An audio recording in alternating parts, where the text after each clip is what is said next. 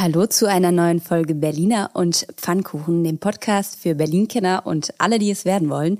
Wir sprechen heute wieder über das, was diese Woche wichtig war und wir widmen uns in einem Deep Dive dem Thema Obdachlosigkeit. Wer sind die Menschen, denen wir hier täglich auf der Straße begegnen und die wir doch so gar nicht kennen? Wie realistisch ist Berlins Ziel, freiwillige Obdachlosigkeit bis 2030 zu beenden? Und gibt es sowas überhaupt, freiwillige Obdachlosigkeit? Darum soll es heute gehen. Ich bin Ann-Kathrin Hipp, verantwortliche Redakteurin beim Tagesspiegel Checkpoint. Und ich bin Lorenz Marold, Chefredakteur beim Tagesspiegel. Ihre Wartezeit beträgt voraussichtlich Berliner und Pfannkuchen. Der Podcast vom Tagesspiegel Checkpoint. Ja, zum Start gibt's an dieser Stelle wie immer kurz und knapp die drei wichtigsten Themen der Woche. Und da müssen wir, Lorenz, glaube ich, noch mal kurz über den Nachdreh von unserem Interview der letzten Woche sprechen. Da hatten wir Landeswahlleiter Stefan Bröchler zu Gast. Und ja. da gab's noch mal so ein paar Wendungen, Weiterentwicklungen, genau. Neuigkeiten. Genau.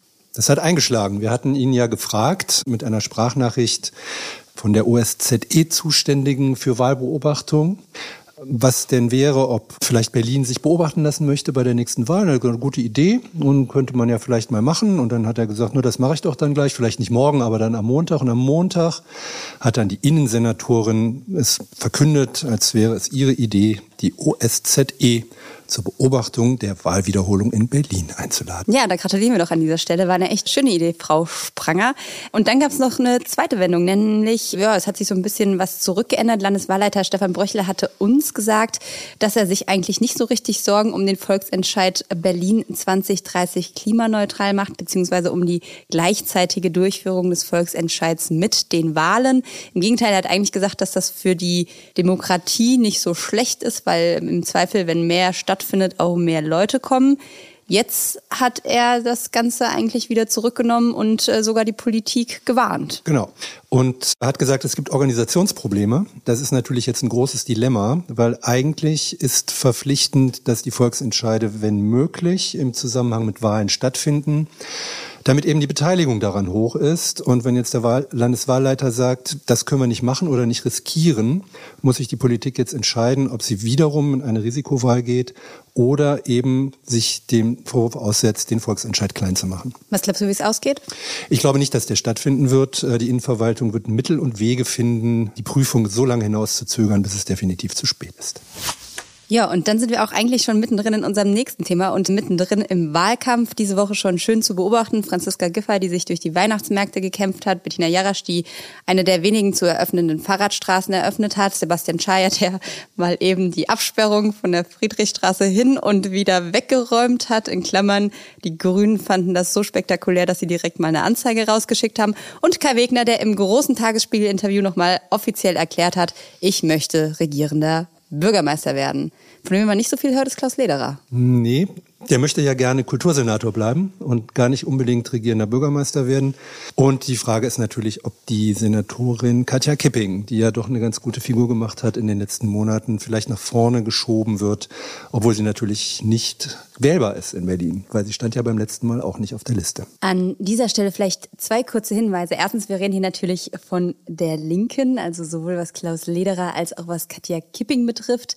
Und der zweite Hinweis, es ist natürlich so, dass die SpitzenkandidatInnen nicht zwangsläufig eben immer auf den Listen stehen müssen. Die können auch einfach so von ihren Parteien benannt werden. Genauso wie ja zwischenzeitlich mal diese Diskussion aufgeploppt ist, ob nicht vielleicht Jens Spahn doch der bessere Spitzenkandidat für die Berliner CDU wäre, im Gegensatz zu Kai Wegner. Genau. Es gibt aktuelle Umfragen. Es wurde wieder gewürfelt und stand jetzt rund elf Wochen vor der Wiederholungswahl 22 Prozent Grüne, 21 Prozent CDU, 19 SPD, Linke 11, AfD 10, FDP 5. Es bleibt also relativ spannend.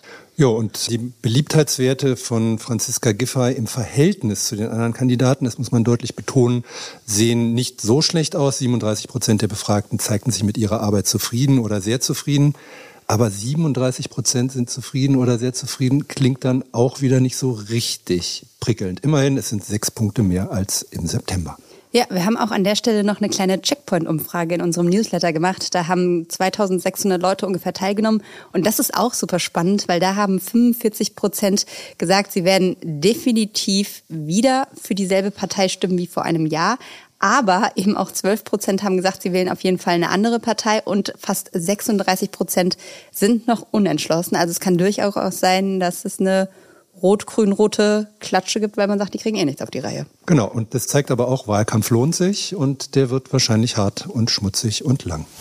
Ja, und damit kommen wir zu einer der wenigen Dinge, die in Berlin tatsächlich funktionieren, nämlich zum Klimaprotest. Der ist relativ effektiv. Gestern haben die Klimaschützer der letzten Generation den BER für fast zwei Stunden lahmgelegt. Sind aufs Flughafengelände eingedrungen, haben dort die Lande- und Startbahn blockiert Lorenz, du hast mit der Flughafenchefin Aletta von Massenbach heute Morgen nochmal gesprochen. Mhm.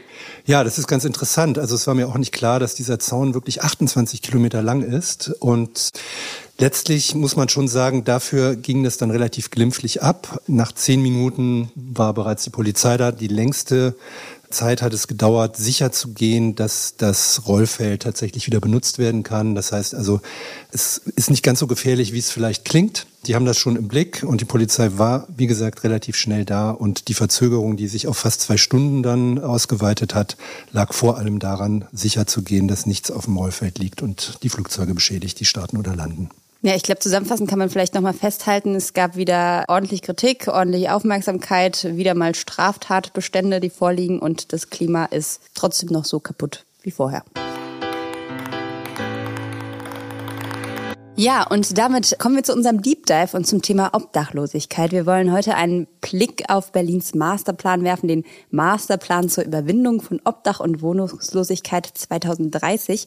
Der Name ist relativ selbsterklärend. 2030 soll es keine unfreiwillige Obdach bzw. Wohnungslosigkeit mehr geben. Hm, ja, das ist ja, also müssen wir ein bisschen sortieren, glaube ich, heute bei an verschiedenen Stellen. Also der Begriff Obdachlosigkeit wird ja oft falsch verstanden oder auch synonym verwendet mit Wohnungslosigkeit. Also obdachlose Menschen, das sind tatsächlich die, die nicht nur keinen festen Wohnsitz haben, die haben auch keine Unterkunft und die übernachten tatsächlich auf der Straße. Davon gab es Anfang 2020 bei einer Zählung von Freiwilligen in Berlin knapp 2000, die man erfassen konnte. Aber alle gehen davon aus, dass die Dunkelziffer sehr viel höher ist, jedenfalls deutlich an die 10.000 oder vielleicht auch drüber. Ja, und dann gibt's die wohnungslosen Menschen. Das sind also diejenigen, die keinen gültigen Mietvertrag haben. Die wohnen entweder in Notunterkünften auf Dauer oder in staatlich finanzierten Wohnheimen oder eben auch bei Freunden. Das waren Anfang des Jahres 2022 offiziell 26.000 Menschen in Berlin, aber auch hier gibt es natürlich eine ganz große Dunkelziffer. In Deutschland muss man sagen, es wird ja alles so ein bisschen kategorisiert, aber gerade bei den Menschen, die sehr unterschiedliche Lebensgeschichten haben, ist das natürlich verdammt schwierig. Es gibt viele Grauzonen, deshalb werden die Begriffe, glaube ich, auch oft miteinander verwechselt. Und bevor wir jetzt über diesen Masterplan und die Beseitigung der Obdach- und Wohnungslosigkeit sprechen, wollen wir an der Stelle einfach mal im ersten Teil mit den Menschen sprechen, um die es eigentlich geht, nämlich mit den Menschen, die gerade kein Zuhause haben. Wer sind die eigentlich, die wir hier jeden Tag sehen? Was bewegt die? Wie geht's denen? Genau. Und unsere Kollegin Johanna war diese Woche in einer Notunterkunft der Berliner Stadtmission an der Frankfurter Allee und hat mit den Menschen dort gesprochen, die dort unterkommen. Kurz zur Unterkunft, dort gibt's 120 Plätze, die werden auch meistens belegt, also 80 Prozent sind sogar Stammgäste dort, die kommen immer wieder. Und das ist auch so gewollt. Wer eine Nacht dort schläft, für den bleibt das Bett am nächsten Tag bis 21 Uhr reserviert. Eine der Stammgäste ist Franzi. Sie lebt seit zwei Jahren auf der Straße, kommt hier mit ihrem Hund Ashra und ihrem Freund Damien regelmäßig hierher. Und wir hören mal, was sie uns zu erzählen hat. Also das allererste Mal war ich mit 15 auf der Straße und dann kam ich in eine Einrichtung und dann mit 18 wieder und jetzt seit fast zwei Jahren. Weil die mich entlassen haben, weil das Jugendamt irgendwie nicht mehr zahlen wollte und so und ist alles scheiße gelaufen gehe täglich schnorren. Ich sitze einfach äh, der Straße, stelle mein Becher hin und so einen Zettel. Warte, bis die Leute was reinschmeißen oder so. Na, hier sind wir zwar safe, ja, aber trotzdem so eigene Wohnung wäre schon gut. Wo man nicht mit gefühlt 100.000 Leuten das Zimmer teilen muss. Wohnung und Arbeit am besten. Mir macht vieles Spaß, ich kann auch vieles. Hauptsache Arbeit. Ich habe auch nach betreutes Einzelwohnen gefragt. Die haben alle abgelehnt, weil ich weder Drogen nehme noch Alkohol nehme, ich zu selbstständig bin. Die sehen mich, brauche keine Hilfe. Sind die in der Meinung? Ja, das muss man natürlich auch alles so ein bisschen einordnen. Also es gibt eigentlich jetzt nicht Menschen, die zu gut gestellt sind, aber es ist natürlich immer wahnsinnig schwer, an Hilfe zu kommen. Franzi hat auch von der Enge in der Unterkunft gesprochen. Vielleicht dazu noch eine kurze Beschreibung. Die Traglufthalle, da kommt man rein, da werden dann alle abgetastet. Es wird quasi geguckt, wenn jemand Alkohol oder Drogen dabei hat, dass das nicht mit reinkommt. Also die müssen das dort einschließen und dann gibt's im Prinzip warmes Essen, eine Tischtennisplatte, ein Sofa, Tische und Stühle und eben diese Art Zimmer, also so Trennwände sind das letztlich. Ja, also Sechserzimmer mit Hochbetten, wie in der Jugendherberge vielleicht ein bisschen kann man sich das vorstellen. Frauen und Männer sind strikt getrennt, dürfen nicht zusammen übernachten. Also Damien und Franzi müssen in unterschiedlichen Zimmern bzw. Trakten schlafen. Franzi hat erzählt, dass sie im Sommer in Gartenlauben eingebrochen sind und dann dort geschlafen haben, aber dafür ist es jetzt natürlich zu kalt. Ja, und über die Kälte hat auch Rami viel geredet. Er ist 30 Jahre alt und kommt seit zwei Wochen jeden Abend in die Notunterkunft. Immer jeden Tag, ich komme hier, warten zwei, drei Stunden bis raus und Punkt kalt und so. Normalerweise Leute haben Herzen für Leute. Diese, diese Winter ist kalt für Leute. Normalerweise 18 Uhr oder 14 Uhr lassen Leute rein, nicht, nicht bis 20 Uhr. Ja, das kann man gut nachvollziehen. Er sagt, es ist äh, so, dass die Notunterkunft einfach zu spät öffnet. Jeder, der irgendwie, wenn es dunkel wird, draußen unterwegs ist, kann sich davon ein Bild machen. Also 20 Uhr ist Einlass, davor warten dann schon viele draußen in der Kälte. Man darf bis morgens um vier kommen, muss dann aber auch schon wieder um acht raus morgens. Und da ist es nur auch noch nicht so gerade warm, sondern meistens ziemlich frisch. Rami hat uns auch gesagt, dass die Menschen in Unterkünften oft betrunken sind und ihn das eben auch sehr stört. Ja, das und ist ja auch ein Thema, warum tatsächlich viele Leute da gar nicht reingehen erst, Mhm. ne? dass sie sagen, das ist irgendwie eine unangenehme Atmosphäre, weil da einfach viele sehr drüber sind. Ja, und das für manche vielleicht auch ein bisschen bedrohlich wirkt. Zu seiner Zukunft hat uns Rami auch ein bisschen was erzählt. Meine Liebe will eine schöne Wohnung, will Job. Ich habe keine Chance. Also er sagt, das was zu erwarten ist. Er hätte gerne Arbeit, ein Zuhause, aber er sieht natürlich keine Chance. Oder das heißt natürlich, weil er weiß natürlich, wie schwierig das ist, auch für Menschen, die Vollzeit arbeiten, im Moment eine Wohnung zu bekommen. Jedenfalls eine neue Wohnung und auch die alte zu halten. Selbst dann muss man ja teilweise Jahre warten auf eine Wohnung. Also der Berliner Wohnungsmarkt, das ist eine Hölle für viele und für Obdachlose oder Wohnungslose eigentlich eine Unmöglichkeit. Ja, und in diese mitunter bedrohliche Situation oder zumindest in dieses mitbedrohliche oder irgendwie ungemütliche, unschöne Gefühl ist auch Danny seit kurzem gerutscht. Er ist 40 Jahre alt, gelernter Altenpfleger und noch gar nicht so lange auf der Straße. Und wie er da gelandet ist, das erzählt er uns jetzt. Ich habe bis 14. September alles gehabt. Ich hatte eine Wohnung gehabt, hatte eine Depression zwei Jahre lang, habe also nicht gearbeitet, aber ich hatte eine Wohnung. Und am 14. September kam der Gerichtsvollzieher hat mich raus, aus meiner Wohnung rausgeschmissen. Und seit 14. September mache ich das mit dieser Obdachlosen-Geschichte. Einen gesetzlichen Betreuer, den man am Telefon nicht erreicht, komischerweise. Da war ich am Dienstag zu ihm ins Büro und musste ihn irgendwann mal antreffen, weil ich brauche ja auch Geld und so weiter. Und dass man aus diesem Misere wieder rauskommt. Ich habe jetzt wieder einen Ausweis, brauche ja halt gar nichts, konnte mich nicht mal ausweisen. Und ohne Ausweis bist du nichts. War ja Aufgabe von meinem Betreuer. Bitte kaufen Sie Passbilder, machen Sie das, machen Sie das. Aber dass das Leben auf der Straße ein anderes ist als wie in seinem Büro. Also ich habe es durch gute Beziehungen hier mit einem guten Kumpel, der hat mir erzählt, wie ich das umsonst kriege, wo ich mir wieder Geld gespart habe. Wenn du willst, schaffst du es aus dieser Obdachlosigkeit raus. Ja, zum Thema Zwangsräumung kommen wir gleich nochmal. Das wird in dem Masterplan auch eine Rolle spielen. Aber jetzt erzählt uns Dirk seine Geschichte. Der hatte nämlich mal ein Haus in Brandenburg und ist dann nochmal woanders untergekommen. Dann ging vor ein paar Wochen plötzlich alles schief. Ja, ich war zwölf Wochen in der Charité. Nach einem sagen wir mal, Arbeitsunfall war das beim Schweißen den Fuß verbrannt und hat sich entzündet. Ich musste jeden Tag noch rüber zur Charité. Bloß ein Bett haben sie nicht, weil ich nicht versichert bin. Deswegen bin ich hier. Mitten aus dem Leben gerissen, nur durch den Unfall. Meine Bekannten sind alle unten in Österreich noch arbeiten. Hätte ich nie gedacht, also nie. Wollte auch schon, sagen wir mal, Schluss machen, also ehrlich. Wo das mit dem Krankenhaus war und da zwölf Wochen noch in der Charité, also ja, das ist ein ganz schöner Schlag gewesen mit 60. Also. Früher hatte ich ein Häuschen in Brandenburg. Die Familie kaputt, also Scheidung und so und Haus weg. Und die Unterkunft findet er ziemlich schrecklich. Hatte mit Politik nie viel zu tun, aber wenn ich mir das so angucke hier, sind ja keine Zustände. Also hier müsste total was geändert werden. Erstmal andere Unterkünfte. Das ist ja grausam in die Hütten. Zwei Toiletten hier für 80 Leute. Die Waschbecken. Furchtbar. Ja, vielleicht kurz, um das zu sortieren. Es gibt ja mehrere hundert Einrichtungen ganz unterschiedlicher Art in Berlin von auch verschiedenen Trägern und grob zu unterscheiden ist vielleicht, die einen bieten Betten für eine Nacht, wie in den Notunterkünften, aber es gibt auch längerfristige Zwischenlösungen, zum Beispiel in Wohnheimen. Ja, von diesen kurzfristigen Notunterkünften, da sind einige ganzjährig geöffnet, manche im Winter und manche eben auch erst nachts, so wie wir es vorhin gehört haben. Die öffnen dann eben erst um 20 Uhr. Die Berliner Kältehilfe hat Stand November 2022 27 Notübernachtungseinrichtungen mit 110 Notübernachtungsplätzen. Und um das vielleicht auch mal finanziell einzuordnen, pro Person kriegt zum Beispiel die Stadtmission vom Senat um die 20 Euro pro Nacht. Das reicht für ein Bett und für das Frühstück, aber für alles andere, also warme Mahlzeiten etc., reicht das eben nicht oder auch eine medizinische Beratung, Sozialberatung, all das finanziert die Stadtmission selbst und ist eben auch auf sehr, sehr viele Ehrenamtliche angewiesen. Der Vorteil der kurzfristigen Notübernachtungsplätze ist natürlich, da kann man, wie wir eben gehört haben, rein jederzeit, nicht ganz jederzeit, aber fast und es kann jeder rein, auch ohne Papiere. Bei den längerfristigen Wohnheimen ist es natürlich komplizierter. Die stehen zwar allen offen, die einen offiziellen Aufenthaltsstatus haben, also sprich, Deutsche haben den sowieso, Ausländer brauchen die Anerkennung als Flüchtlinge oder Arbeitsgenehmigung oder sonst was.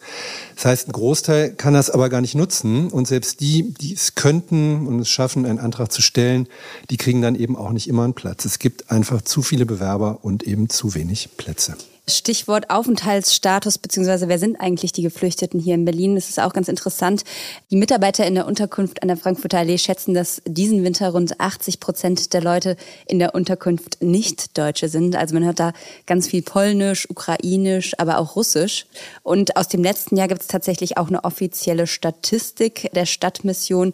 Da waren insgesamt 2699 Gäste in den Unterkünften, davon 353 Frauen.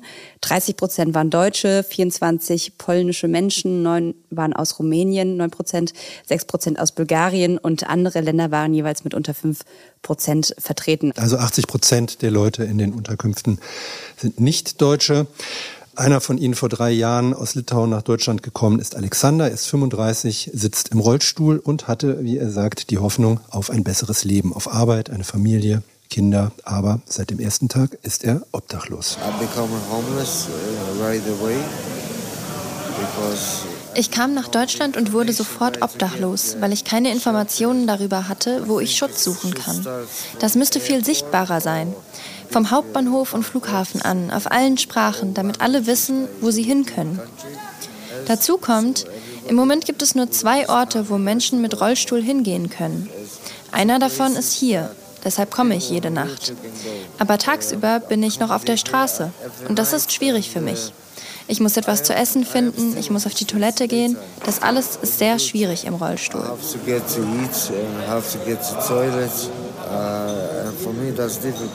Tja, das ist natürlich ein großes Problem. Die wenigsten Unterkünfte sind rollstuhlgerecht, wie überhaupt in Berlin ja sehr, sehr wenig rollstuhlgerecht ist. Auch die Unterkunft der Stadtmission, bei der unsere Kollegin war, ist nur barrierearm. Barrierefrei ist keine einzige Notunterkunft in Berlin. Ja, vielleicht müssen wir an der Stelle einmal kurz noch eine kleine Pause machen. Also es ist ja auch relativ krass, was man da so hört und diese Geschichten haben natürlich auch eine wahnsinnige emotionale Wucht und ich habe da relativ lange diese Woche auch nochmal mit Dieter Pohl drüber gesprochen. Den werden wir gleich auch nochmal hören. Er war jahrelang Leiter der Stadtmission am Bahnhof Zoo und arbeitet seit mehr als 30 Jahren mit Obdach- und Wohnungslosen. Und er hat solche Geschichten natürlich relativ oft und er hat zur Einordnung so einen kleinen Satz gesagt oder mir mitgegeben, der war, kein obdachloser Mensch lügt, sie kolorieren nur ihr Leben. Also nach dem Motto, jeder versucht dann eben auch seine Geschichte zu finden, mit der sich die Lage, in die er gelangt ist, die ja absolut schrecklich oft ist, zusammen erklären kann. Das wollte ich vielleicht an der Stelle einfach mal noch mitgeben, so als kleinen Mini-Exkurs von jemandem, der sich sehr sehr lange mit diesen Geschichten auch beschäftigt hat. Das heißt, man muss versuchen, auch Verständnis aufzubringen für die Situation, in denen die Menschen stecken. Und so eine schnelle Reaktion ist ja oft, ja, strengt euch mal an, seid ja selber schuld, gebt euch mal Mühe. Das wird der Wirklichkeit eigentlich in fast keinem Fall gerecht. Wir haben auch noch mal rumgefragt, ob die Betroffenen es für realistisch halten, dass 2030 niemand mehr unfreiwillig obdach bzw. wohnungslos sein wird. Hier haben wir noch ein paar Antworten darauf. Totaler Quatsch. Wie soll es gehen? Viele kommen ja alleine ja nicht klar in der Wohnung. Selbst wenn die eine Wohnung kriegen würden, funktioniert das nicht. Wenn man sich hier so umguckt, wir sind ja darauf angewiesen hier. Wenn alle mitmachen, Jobcenter, Sozialhilfe, wenn die da auch mitarbeiten und keine Ahnung, dann. Heute mehr Spenden für Obdachlose. Ja, dann denke ich schon, dass man ein bisschen kriegen könnte. Naja, das ist ausgeschlossen, weil die Obdachlosen, wo sollen sie die denn unterbringen, wenn sie kennen? Also Notübernachtung generell nicht? Oder wie meinen Sie das? Mit 2030 gar keine Obdachlosen. Die wissen doch gar nicht, wie viele Obdachlose in Berlin es überhaupt gibt. Die zählen sie ja nirgendwo, die werden ja nicht registriert. Kannst du vergessen. So schwer in dieser Politik falsche Leute. Es gibt auch politische Selbstvertretung von Obdach- und wohnungslosen Menschen, zum Beispiel die Wohnungslosen Stiftung. Und da haben wir mal mit Axel Simon gesprochen. Und der sagt, das ist ein Witz. Ich habe nichts dagegen, dass man große Dinge vorhat. Aber zu sagen, dass im Jahre 2030 schon so sei, das ist einfach eine ganz dreckige Lüge. Sie wollen lediglich ihre Wähler ein bisschen umstimmen. Tja, ist das nun wirklich alles eine Symbolpolitik? Wir steigen jetzt mal ein bisschen tiefer ein. Berlin erwartet mehr.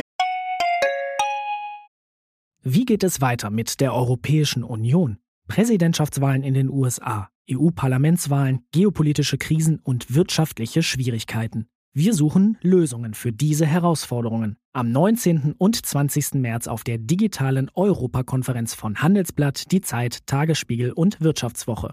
Über die Zukunft Europas sprechen wir mit Bundeskanzler Olaf Scholz, Wirtschaftsminister Robert Habeck und vielen mehr. Kostenlose Anmeldung unter europe20xx.de. Als Worte, Berlin erwartet politische Aktion. Ja, und dann, genau, kommen wir nämlich zum Masterplan, um zum Ziel freiwillige, das ist nämlich schon eine interessante Krux, es soll ja freiwillige Obdachlosigkeit beendet werden. Deshalb haben wir uns sofort hier natürlich im Podcaststudio gefragt, was heißt denn freiwillig? Und dazu hören wir an dieser Stelle mal Sozialsenatorin Katja Kipping, also die, die vielleicht dann doch für die Linken regierende Bürgermeisterin werden will.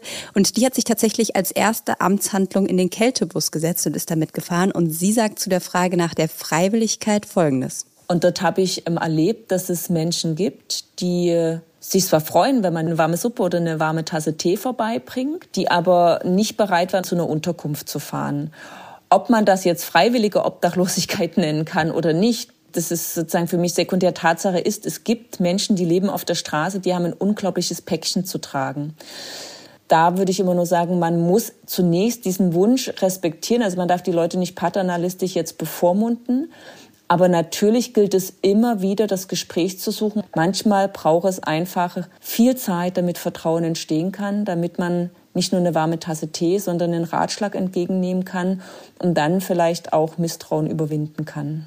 Deutlichere Worte findet Dieter Pohl von der Berliner Stadtmission. Also meines Erachtens gibt es nur unfreiwillige Obdachlosigkeit. Sie haben sich ihr Leben selbst ausgesucht. Sie haben einen Zugewinn auf der Straße. Ich halte das für absoluten Blödsinn. Wo ist der Zugewinn auf der Straße? Misshandelt zu werden, vergewaltigt zu werden, bespuckt zu werden. Dir fallen die Füße ab und ich höre seit 30 Jahren, Sie sind freiwillig da, Sie machen den Kram. Wo ist der Zugewinn? Ja, also im Prinzip wäre dann quasi die Logik, die man daraus ziehen muss, eigentlich sind alle unfreiwillig auf der Straße und man muss dieses freiwillig aus dem Plan einfach mal rausstreichen und dann sagen, Obdachlosigkeit und Wohnungslosigkeit beenden. Das geben wir mal so an den Senat weiter an dieser Stelle, ob man da nochmal an der Formulierung feilen will. Jetzt kommen wir aber erstmal zu diesem Masterplan, wie er Stand jetzt aussieht. Man muss sagen, diese, dieser ganze Plan ist nicht aus dem Nichts gekommen. Der geht auf eine Entschließung des Europäischen Parlaments im November 2020 zurück. Damals haben alle Mitgliedstaaten ja, sich gegenseitig im Prinzip aufgefordert, Obdachlosigkeit bis 2030 zu beseitigen. Vielleicht noch eine kurze Erklärung. Entschließung heißt erstmal überhaupt gar nichts. Das heißt einfach nur, dass es irgendwie eine Signalwirkung hat. Das ist aber überhaupt nicht rechtlich bindend. Es macht aber natürlich total Sinn, dass das Ganze gesamteuropäisch gefordert wurde, weil Beispiel, wenn in Ungarn Obdachlose kriminalisiert werden, hat das im Zweifel natürlich auch Bewegungen zur Folge, Fluchtbewegungen, die dann eine Rolle spielen können. Heißt, wenn hier dann alle ein Haus bekommen, kommen im Zweifel alle hierher und das Problem ist dann auch nicht besser und nicht gelöst.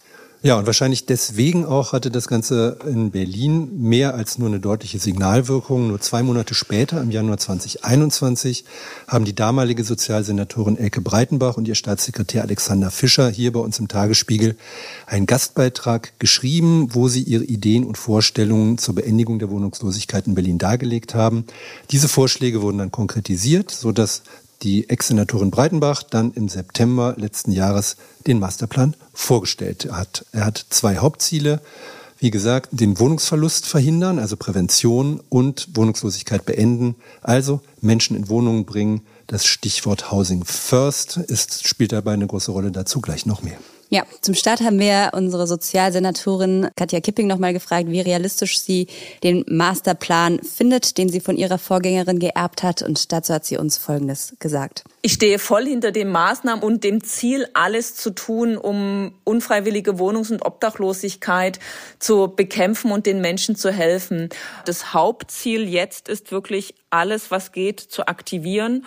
Was dann wie realistisch ist, auch unter den erschwerten Bedingungen, dass wir jetzt ja eine Ansammlung von Krisen haben und äh, Baukosten nach oben gehen und wir allein aus der Ukraine 85.000 Neu-Berlinerinnen und Berlinerinnen ähm, haben, Darüber kann man trefflich philosophieren. Ich habe keine Zeit, mir Gedanken zu machen, was realistisch ist. Meine Frage ist immer, was ist zu tun, um möglichst vielen zu helfen? Tja, dann schauen wir doch mal, was da genau zu tun ist. Ja, der erste große Punkt, du hast es eben schon gesagt, Prävention, Obdachlosigkeit verhindern, bevor sie entsteht. Und wenn wir da einen Blick drauf werfen, bevor es um den Masterplan geht, da hat der Senat schon so auch einiges beschlossen, nämlich zum Beispiel, dass die landeseigenen Wohnungsunternehmen bis März keine Mieter aufgrund von Zahlungsrückständen kündigen und keine Räumungen durchführen können. Das ist jetzt im Zuge der ganzen Inflation und Heizkosten passiert. Das betrifft rund 360.000 Wohnungen in Berlin, rund 700.000 Mieterinnen und Mieter, laut Geisel, also laut unserem Bausenator. Und das war natürlich schon mal eine Maßnahme, die in die richtige Richtung geht, um diese Prävention voranzutreiben. Und was gibt es noch in Sachen Prävention? Hier nochmal Katja Kipping. Na, was es gibt, sind die sozialen Wohnhilfen, die wir ja auch nochmal gestärkt haben die halt immer sofort aktiviert werden sollen, wenn irgendwo sich eine Wohnungskündigung wegen Mietschulden andeutet. Und ähm, dort kam halt die Rückmeldung, dass die wirklich am Limit sind, weil jetzt halt die neue Energiekostenexplosion halt auch dort nochmal Menschen in die Schuldenfalle reintreibt. Deswegen habe ich ja zusammen mit der Justizsenatorin auch die Gerichte versucht zu sensibilisieren dafür, dass es hier eine besonders prekäre Situation gerade gibt. Der äh, Vorsitzende des Richterbundes war der Meinung, man müsse hier dürfe keine Seite hier irgendwie bevorteilen. Ich will aber nochmal deutlich machen, dass Menschen, denen Wohnungslosigkeit oder gar Obdachlosigkeit droht, jetzt nicht einfach wie so eine neutrale Partei in einem Nachbarschaftsstreit zu behandeln sind, sondern dass es sich hier um sozialen Notstand handelt, der zu vermeiden ist. Tja, da sieht man, da stößt sie relativ schnell schon an die Grenzen. Und auch ein bisschen fast zu Recht. Also eigentlich darf die Politik ja auch auf die Judikative nicht so richtig Einfluss nehmen. Also wenn sie da hingeht und den Richter was bittet, ist es natürlich auch ein bisschen klar, dass der Richter sagt, nee, wir müssen neutral bleiben. Ja, mit dem Gesetz hat dieser Senat ja sowieso schon das ein oder andere. Ja, das ist nochmal eine andere Geschichte. In dieser Legislaturperiode. Aber funktioniert Prävention? Das kann man relativ leicht überprüfen. Im Masterplan steht nämlich auch dieses schöne Zitat, der Erfolg einer Präventionsstrategie bemisst sich in erster Linie an der Absenkung der Zahl erfolgter Zwangsräumungen. Und da können wir eigentlich mal ziemlich direkt einen Blick drauf werfen, wie viele Zwangsräumungen es so gab in Berlin. Genau, im ersten Quartal 2022 hatten wir insgesamt 502 Zwangsräumungen. Vergleichen wir die Zahlen mal mit denen aus dem vergangenen Jahr, dann kommt raus im zweiten Quartal 2021 waren es 377, im dritten Quartal 487, im vierten Quartal 462 Räumungen. Scheint also doch immer mehr zu werden und die Präventionsstrategie, wenn es denn eine ist, scheint auch nicht so erfolgreich zu sein. Ja, es gibt jetzt im Masterplan in Sachen Prävention noch mehrere Dinge, die passieren sollen, in Klammern also in Zukunft. Eine, da hat Kipping ja eben schon davon gesprochen, dass es quasi Sozialteams gibt und die sollen nochmal aufgestockt und in allen Bezirken durchgesetzt werden. Das heißt, es soll wirklich Präventionsteams geben, die, sobald es irgendwie Anzeichen einer Mietkündigung oder Zwangsräumung gibt, ausrücken. Das Ganze soll bis 2025 passieren. Interessant ist, Voraussetzung ist laut Masterplan eine ausreichende personelle und materielle Ausstattung in den Bezirkshaushalten. Es muss sichergestellt werden, dass das Konzept stadtweit einheitlich umgesetzt wird. Das sind schon mal zwei Punkte, wo man eigentlich sagen kann, hm, wird wahrscheinlich nicht so super leicht, weil A, gibt es keine personelle Ausstattung in den Bezirken und B, ist Einheitlichkeit in Berlin immer noch so ein Fremdwort. Genau, und die Kohle, die da reingeht, wird wahrscheinlich dringend auch an anderen Stellen in den Bezirken gebraucht. Also das würde ich mal sagen, ist mit einem großen Fragezeichen versehen. Wir haben einen zweiten Punkt, das ist das Sicherstellen von Wohnraum, also mit anderen Worten Beschlagnahmen. Wenn jemand vor der Zwangsräumung steht, davon bedroht ist, kann der Senat unter bestimmten Umständen eine Wohnung beschlagnahmen, damit die Leute dort nicht raus müssen. Und das soll bis spätestens 2024 umgesetzt werden. Ein gutes Jahr haben Sie also noch Zeit. Ja, an dieser Stelle machen wir natürlich eine große Klammer, weil man muss natürlich auch nochmal gucken, was passiert nach den Wahlen und wie geht das dann alles nochmal weiter und wird dieser Plan dann weiter umgesetzt. Es ist aber, glaube ich, davon auszugehen, dass eigentlich alle Parteien sich einig sind, dass diese Obdachlosigkeit bekämpft werden soll und dass er einigermaßen so erhalten bleibt. Damit kommen wir dann aber auch schon zu unserer zweiten Säule, nämlich Wohnungslosigkeit beenden. Da heißt es im Masterplan, Zitat, wenn Menschen trotz aller Bemühungen wohnungslos werden, muss es Aufgabe aller Beteiligten sein, den betroffenen Menschen so schnell wie möglich wieder einen eigenen Wohnraum zu beschaffen. Und auch dazu gibt es im Prinzip verschiedene Werkzeuge. Eins wurde vorhin schon nämlich genannt, nämlich man muss eigentlich, um die Leute unterzubringen, erstmal wissen, wie viele gibt es eigentlich? Wie viele gibt es überhaupt? Und äh, das zahlenmäßig zu erfassen, ist zwar ein Ziel, das ja auch ein paar Mal schon versucht wurde zu erreichen. Eigentlich hätte es eine Sommerzählung der Obdachlosen 2022 geben sollen. Das war die Frist jedenfalls laut Plan. Der Stand ist, die Zählung im Sommer wurde abgesagt. Auch der Nachholtermin im Januar wurde abgesagt, die offizielle Begründung des äh, durchführenden Projekts. Es gab einfach zu wenig Freiwillige und es ist sehr fraglich, ob zumindest die Obdachlosen noch gezählt werden wollen. Ja, und wenn man dann mal grob weiß, wie viele Menschen das eigentlich sind, dann geht's in diesem Masterplan tatsächlich auch noch darum, so eine gesamtstädtische Steuerung zu schaffen, bis denn endlich alle von der Straße runter sind. Das heißt, es wird erstmal versucht, die Leute gezielt zu vermitteln, erstmal dafür zu sorgen, dass auch alle wirklich in obdachlosen Not Unterkünften unterkommen können, um dann eben perspektivisch zu sagen, okay, wir holen sie jetzt eben aus diesen Zwischenunterkünften raus und bringen sie perspektivisch in ihre eigenen vier Wände. Und damit sind wir dann quasi auch schon beim großen Ziel, nämlich bei Housing First. Genau, das gibt es als Modellprojekt seit 2018 und soll dann eben bis 2030 zum Regelfall werden. Dafür gibt es dann auch deutlich mehr Geld. 6,1 Millionen Euro sind im Doppelhaushalt 22, 23 nur für Housing First eingeplant. Das ist doppelt so viel wie zuvor. Aber ehrlich gesagt, wenn man weiß, dass 39 Millionen für die Wiederholungswahl draufgehen, ist es dann relativ wenig. Dann ist es ein Schnäppchen, ja.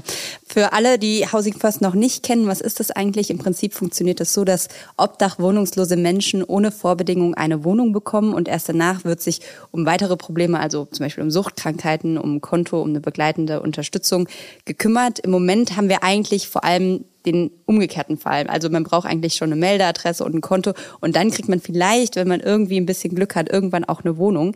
Und es gibt in Berlin dazu schon zwei Projekte. Das ist einmal Housing First Berlin von der Neuen Chance GmbH und von der Stadtmission und es gibt Housing First für Frauen. Das wird durchgeführt vom Sozialdienst katholischer Frauen und die Voraussetzungen für die Aufnahme in das Projekt sind, dass man natürlich A, wohnungslos ist und B, volljährig und alleinstehend. Wichtig ist auch, dass man die Miete finanzieren kann. Das heißt natürlich nicht, dass ich da als Obdachloser jetzt irgendwie ein großes Gehalt und eine Geldsammlung mitbringen muss oder dass ich einen Job haben muss. Auch das ist nicht der Fall.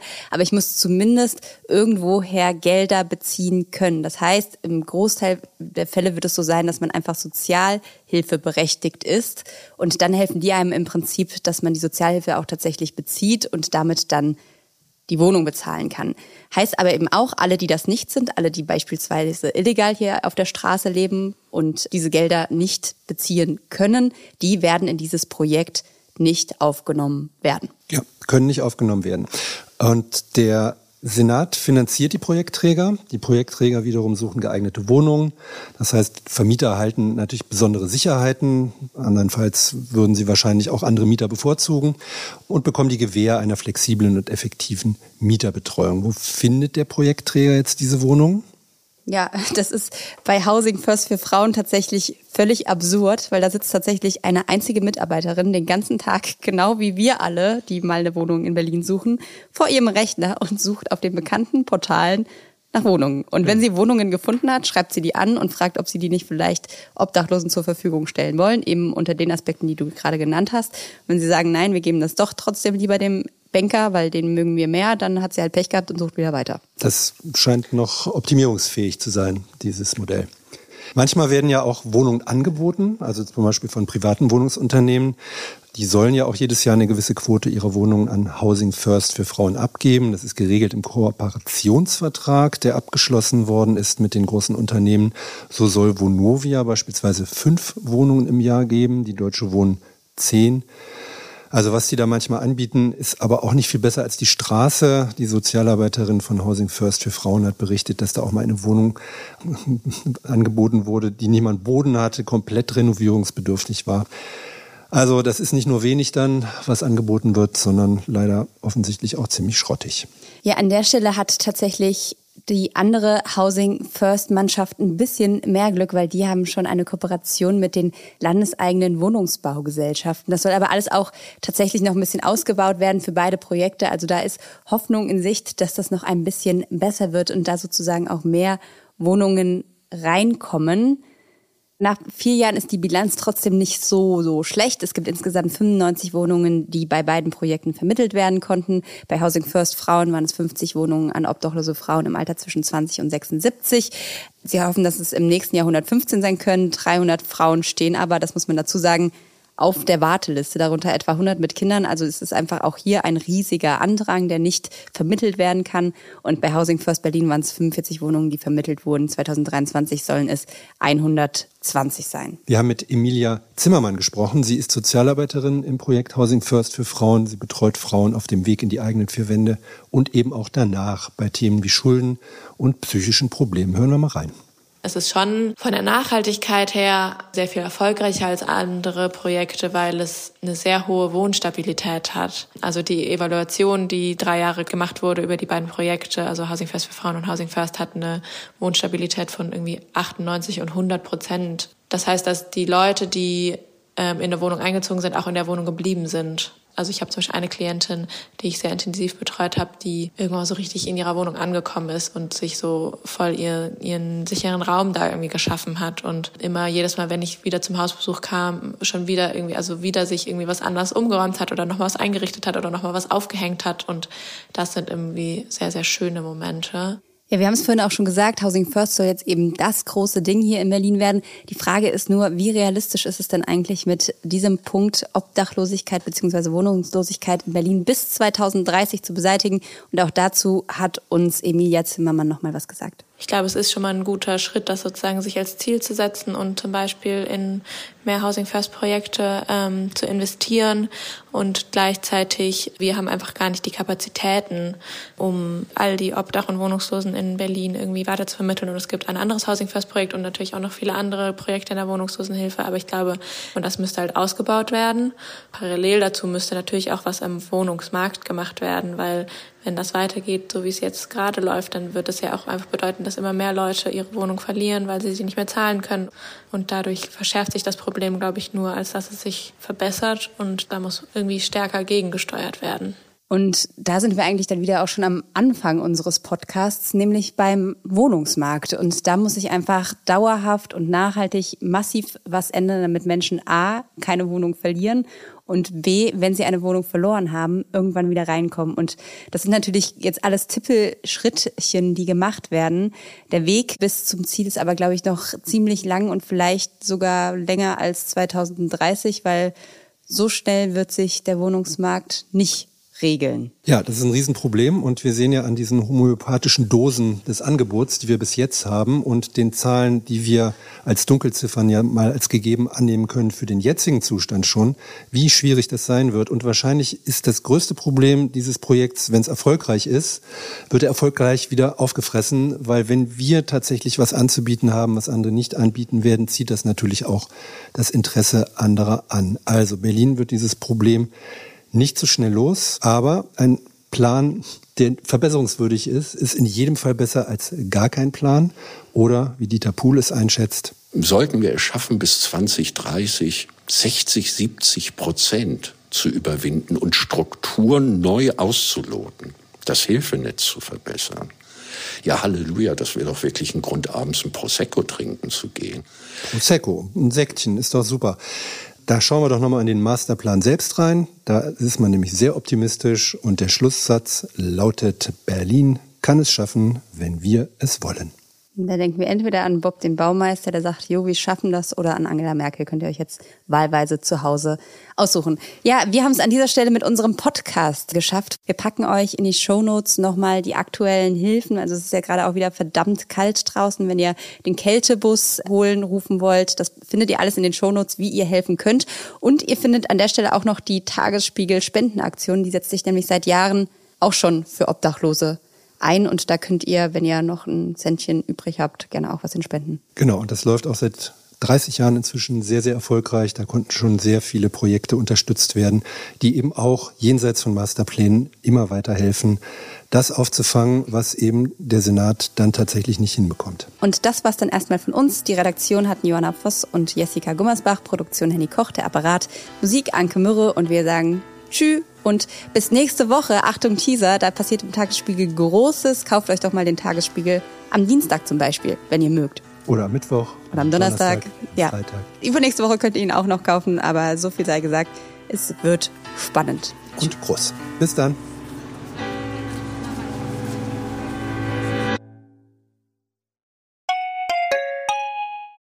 Wie geht es weiter mit der Europäischen Union? Präsidentschaftswahlen in den USA. EU-Parlamentswahlen, geopolitische Krisen und wirtschaftliche Schwierigkeiten. Wir suchen Lösungen für diese Herausforderungen. Am 19. und 20. März auf der digitalen Europakonferenz von Handelsblatt, Die Zeit, Tagesspiegel und Wirtschaftswoche. Über die Zukunft Europas sprechen wir mit Bundeskanzler Olaf Scholz, Wirtschaftsminister Robert Habeck und vielen mehr. Kostenlose Anmeldung unter europe20xx.de.